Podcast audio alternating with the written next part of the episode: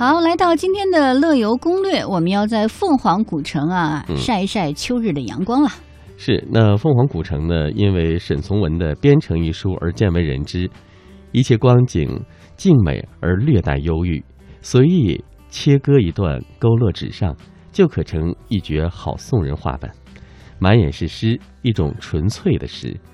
一个人若沉得住气，在这种情境里，会觉得自己即或不能成，不能将全人格融化，嗯那至少呢，也将会乐于暂时忘了一切浮世的隐忧。哎，沈从文眼中的凤凰是美而忧伤的哈。嗯，那么千年古城的诗情画意，不管怎么说，是可以让我们好好的领略一下哈。嗯因为在凤凰古城有很多古老而休闲的一些景点，比如说这个虹桥吧，嘿，原名呢叫卧虹桥，又称风雨楼，建于明洪武初年，位于凤凰的中心。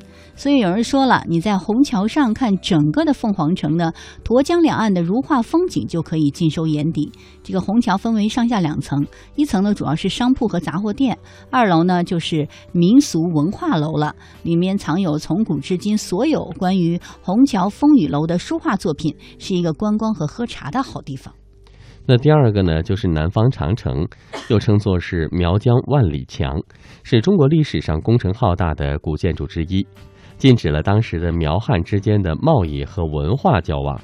它表现了一个朝代的特征，那涵容了那个朝代的像政治、经济、军事和文化现象，构架了那个朝代治国方法的精神实质，是研究明清两代对边缘少数民族征服统治鲜活的历史史料。哎，说到凤凰古城啊，嗯那就是因为沈从文的《边城》嘛，嗯，所以呢才被大家所熟知。因此，很多人到凤凰来就是冲着他来的。因此，您到这儿之后呢，千万别忘记要去沈从文的故居。沈从文呢，曾经生活、学习、创作的地方位于凤凰古城的迎街，这是一个很有浓郁湘西特色的四合院儿，有很明显的明清建筑的风格。院落呢别致小巧，在室内呢成立了一张张珍贵的照片和艺术品。那当然了，到这里呢还要感受一下当地的少数民族文化哈。嗯，东旧苗寨是一定要看一看的。那汉语呢叫做神药寨，也被誉为是苗绣之乡、银匠寨，嗯，是凤凰最后一个通电通车的纯苗古寨了。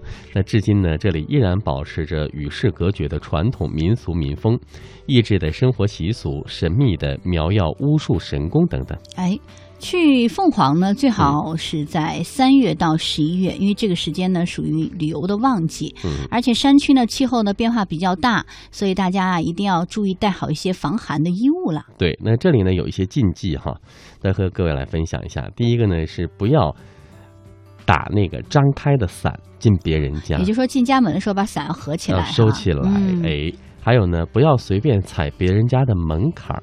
那可能嗯年轻的朋友不知道门槛儿是什么东西哈，呃，问问当地的朋友，对、呃，很高了，就在你脚下会对横着一条木头。啊、嗯是。还有就是到别人家做客的时候呢，男女不能同房住宿。嗯好，这点一定要注意了。呃，再就是到苗族家里做客，不要踩人家的三脚架嗯，啊，也不要做正堂主位，就是在神龛的那个方向。是总而言之呢，你晚一点落座，看主人的安排，这样就比较保险了。是没错啊，入乡随俗。嗯，苗寨里呢，尽量不要和已婚的妇女套近乎。否则很危险的。那最后呢，就是苗寨、土家山寨里不要随便的吹口哨，不知道你会招来什么哦，嗯，千万不要试哦。没错。